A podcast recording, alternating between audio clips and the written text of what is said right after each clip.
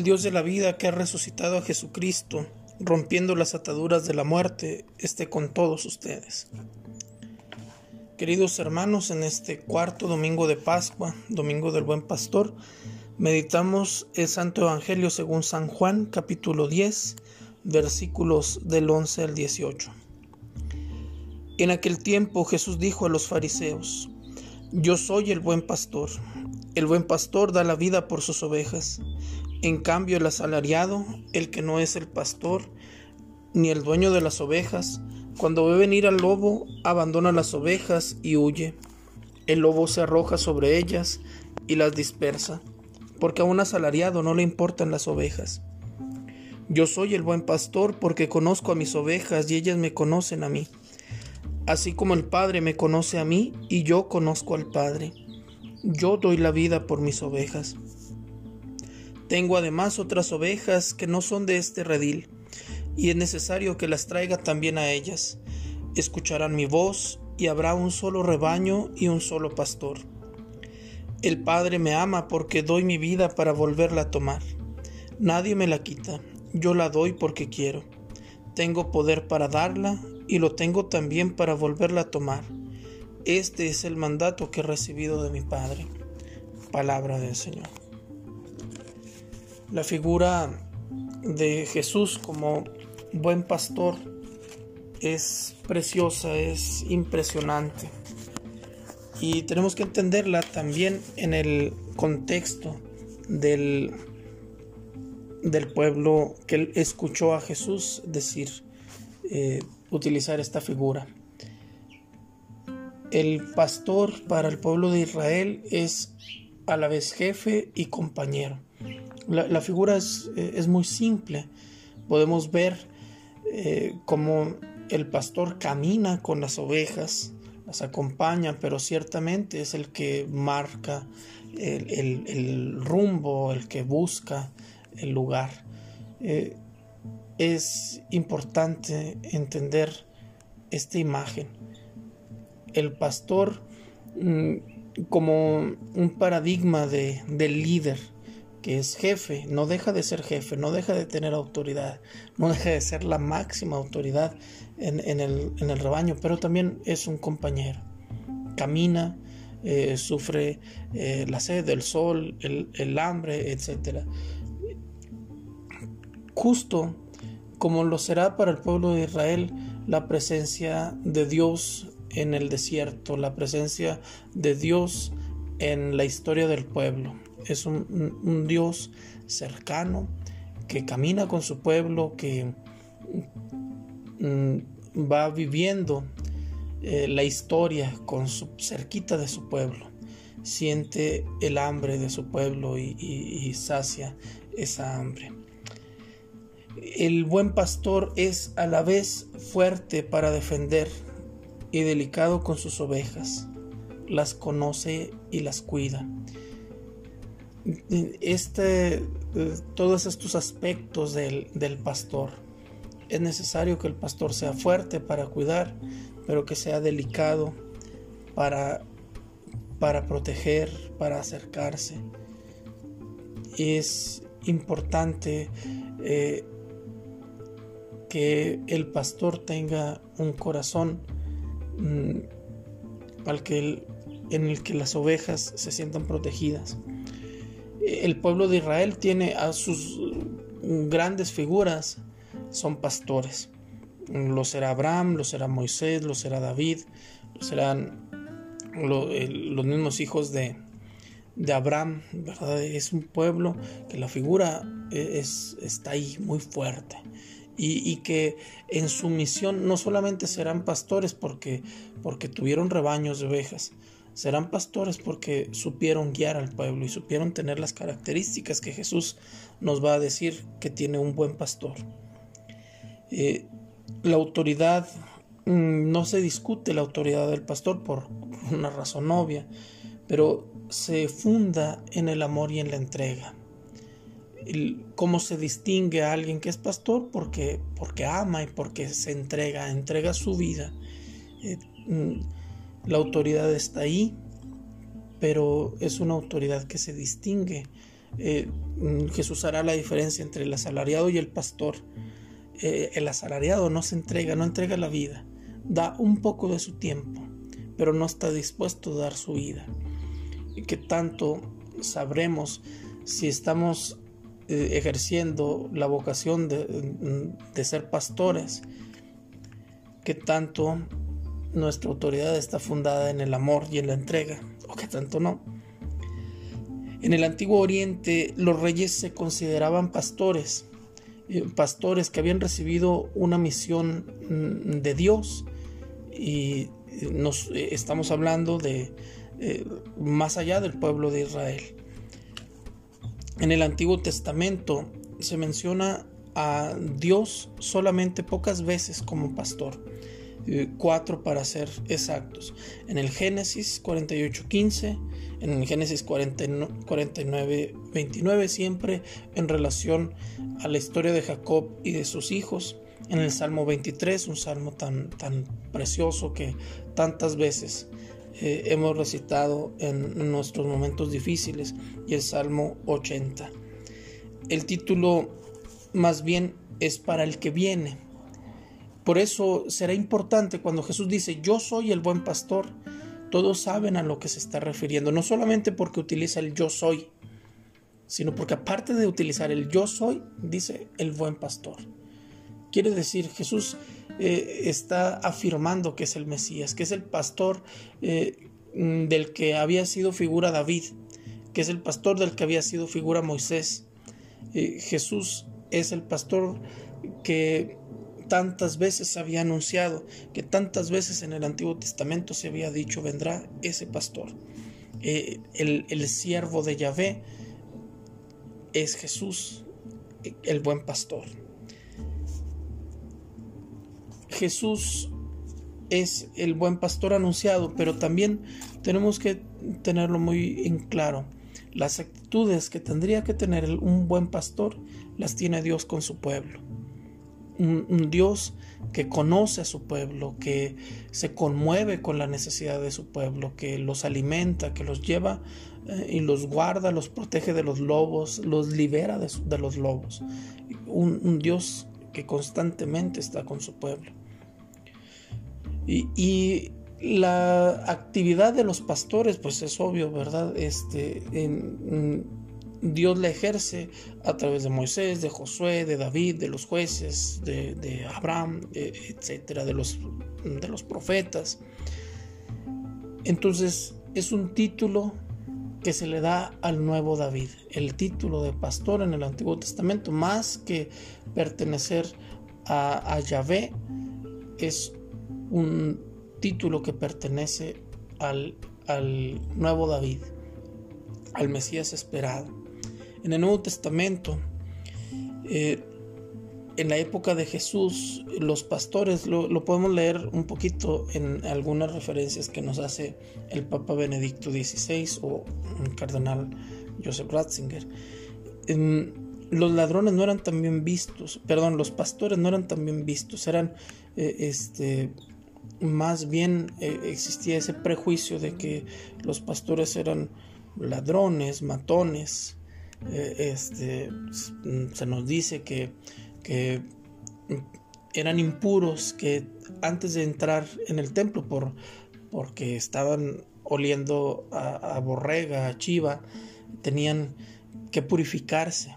No, no eran tan bien vistos como, como creemos. Entonces Jesús nos habla de estos pastores, eh, son incluidos entre los pobres, entre los últimos, a, los que Él viene a traerles el reino.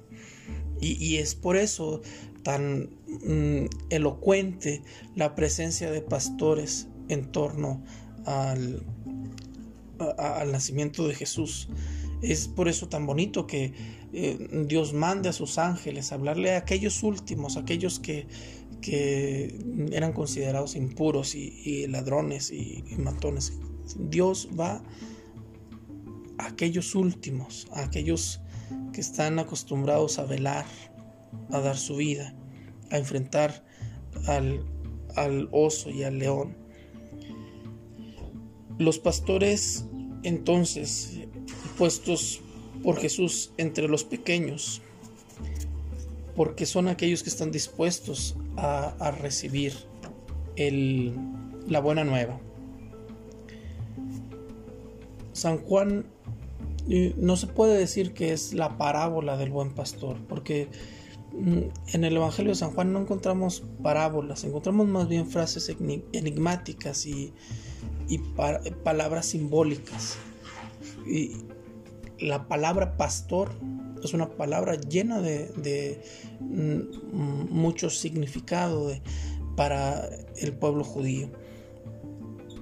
Jesús utilizará también antes del, decir Jesús, yo soy el buen pastor, en los versículos anteriores del capítulo 10 dice, yo soy la puerta de las ovejas. Jesús es el acceso a nosotros mismos, para nosotros mismos y para Él. Nosotros accedemos a lo más interior de nosotros mismos, a nuestro más profundo ser, a través de Jesús descubrimos al hermano, mm, descubrimos el misterio del hermano a través de Jesús, que es la puerta. Y entonces también esta puerta que nos hace entrar a, lo más profundo de nuestro ser, también nos ayuda a salir al encuentro del otro, a, salir eh, a dar testimonio de, ese, de ese buen pastor. Jesús entonces dirá, yo soy el buen pastor el buen pastor que da la vida por las ovejas. Y, entonces Jesús hace esta comparación entre el buen pastor y el asalariado. Mientras que repite en varias ocasiones, mm, yo doy la vida por las ovejas, yo doy la vida porque quiero, yo doy mi vida, doy mi vida para volverla a tomar, doy la vida por mis ovejas. El buen pastor da la vida por sus ovejas. Jesús entonces nos dice que el buen pastor da la vida por sus ovejas. Es obvio que Jesús es el buen pastor porque nadie ha dado la vida por nosotros como lo ha hecho Él. El asalariado, al contrario, las abandona, huye, mientras el buen pastor las conoce por su nombre y ellas lo conocen y reconocen su voz. Al asalariado no le importan las ovejas. Si ve un cualquier peligro, huye y las deja y, no le importa si lobo las ataca, las dispersa y las asesina. Para, para Jesús es importante ser pastor. Es el llamado que Jesús nos está haciendo a cada uno en, en la particularidad de nuestra vida. Nos está invitando a ser capaces de dar la vida por alguien, por algo. Jesús habla de otras ovejas. Dice que tiene otras ovejas que no son de ese y que es necesario que las traiga también a ellas. Escucharán mi voz y habrá un solo rebaño y un solo pastor. Es importante para poder pertenecer al, rebaño de Jesús escuchar su voz. No se puede ser parte de, del rebaño de Jesús sin estar dispuestos a escuchar su voz. Y, entonces, si Jesús es el buen pastor, hay una invitación para ti y para mí, a ser la buena oveja. Y continuamente vemos, ¿verdad? Eh, creo que todos hemos usado la expresión de, es que esos son unos borregos que no, no, piensan, ¿verdad? Ahí van en manada, ahí van en masa. Eh, este, y, lo vemos de una forma negativa. Pero entonces Jesús nos, nos habla de ser oveja, de ser rebaño. Jesús nos invita a ser parte de su rebaño. Y, y, como que parece, visto desde esta perspectiva, que, que, no es una imagen tan bonita. Pero hay que ver la imagen de la oveja desde la imagen del buen pastor, desde esta figura del buen pastor. Eh, no somos una oveja en medio de un rebaño en masa. No somos uno en medio de una multitud. El buen pastor conoce a las ovejas por su nombre. El buen pastor habla y reconoce sus ovejas, pero sus ovejas lo reconocen. reconocen su voz. Es necesaria una relación profundamente personal para ser parte de este rebaño.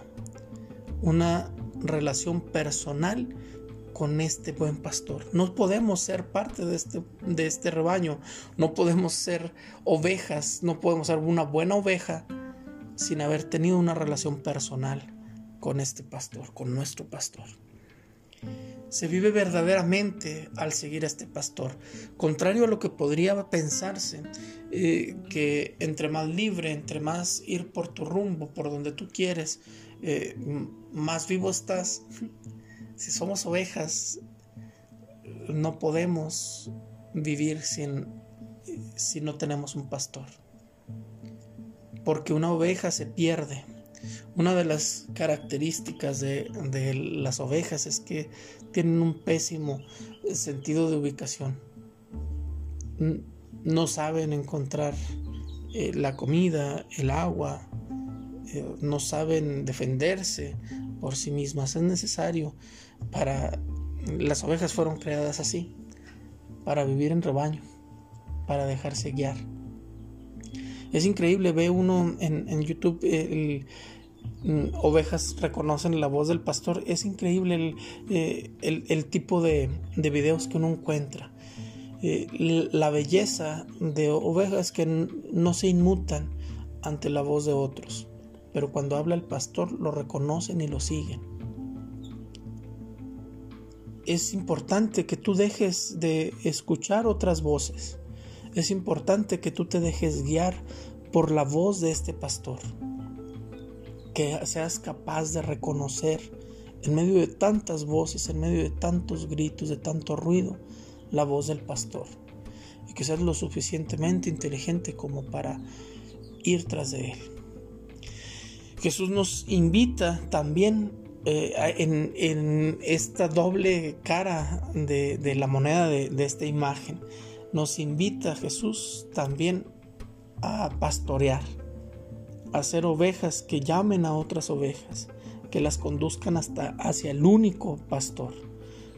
Porque Jesús es el único pastor. Eh, nosotros somos ovejas que lo seguimos y que en el seguirlo eh, atraeremos a otras a seguirlo también, a poder vivir plenamente, porque Él es el único que nos conduce a lugares seguros, es el único que nos alimenta. Jesús ha dado la vida por nosotros. La figura del pastor herido es tan preciosa. Un, pastor herido eh, es un pastor que ha amado lo suficiente. Eh, encontramos en, el relato de, David eh, que de la historia del rey David cómo ese muchachito había sido capaz de enfrentar al oso y al león para defender a su rebaño. Jesús, el buen pastor, el pastor herido, se viene a mostrarse a nosotros en los evangelios del domingo pasado y antepasado, eh, con sus heridas abiertas, unas heridas que son heridas que sanan. Las heridas del buen pastor son heridas que dan la vida. ¿Por qué? Porque esas heridas que trae en su cuerpo el pastor, esas cicatrices que dejan las mordidas del lobo, del león, del, oso, son mordidas, son arañazos que tendrían que estar en el cuerpo de la oveja y no en el cuerpo del pastor, pero el pastor se pone en medio. Hoy Jesús te invita a ver cuántas heridas le has evitado a tu rebaño. ¿Cuántas heridas están en tu corazón? Porque no están en el corazón de tus ovejas. Tú como padre de familia, tú como, como eh, esposo o esposa, como hijo de, padres adultos eh, de la tercera edad, como hermano, como patrón, como párroco, como catequista. ¿Cuántas heridas están en tu corazón? Y que gracias a eso el corazón de tus ovejas, que son ovejas de Cristo, está sano. Hoy entonces eh, se nos vuelve a mostrar el buen pastor, vuelve a mostrarnos sus heridas, heridas que nos han sanado, heridas que nos han salvado. Hoy Jesús viene a llamarnos por nuestro nombre y viene a invitarnos a seguirlo. Hoy Jesús nos desafía a ser buenos pastores. Hoy Jesús nos desafía a ser capaces de dar la vida. Jesús nos desafía a reconocer su voz y la voz de su Padre. Que Señor nos permita en este Domingo del Buen Pastor a todos sus sacerdotes a tener un alma de pastor, a vencer la tentación de ser asalariados, que huyan cuando el lobo llega. Que el Señor nos permita en obediencia y en comunión con la iglesia, con nuestros obispos, con el Papa, ser capaces de llevar, llevar a nuestro rebaño hacia Él, que es el pastor. Hacer esas ovejitas que llevan ese cencerro, que no dejan de ser ovejas, pero que ese cencerro les ayuda a ser guías de otras ovejas. Que el Señor nos permita no ser arrieros, que a golpes y a gritos empujan a los demás hacia Él. Que nos enseñe a ser pastores. Que con nuestra voz, que con nuestro testimonio que sigue al pastor, seamos capaces de arrastrar a otros, de llevar a otros al amor de Jesús. Querido hermano, te pido que en, en este día que escuchas este audio, eh, hagas una oración por todos los jóvenes que están mm, mm, discerniendo si irse a seminarios, si irse al convento o, o no hacerlo por todos nuestros seminaristas, especialmente por aquellos que, están sufriendo tentaciones fuertes, por todos nuestros sacerdotes, por todos nuestros obispos y de una forma muy, muy especial por nuestro Papa, para que como San Pedro sea capaz de ser el primer seguidor de Jesús. La bendición de Dios Todopoderoso, Padre, Hijo y Espíritu Santo, desciende sobre ustedes y los acompañe siempre.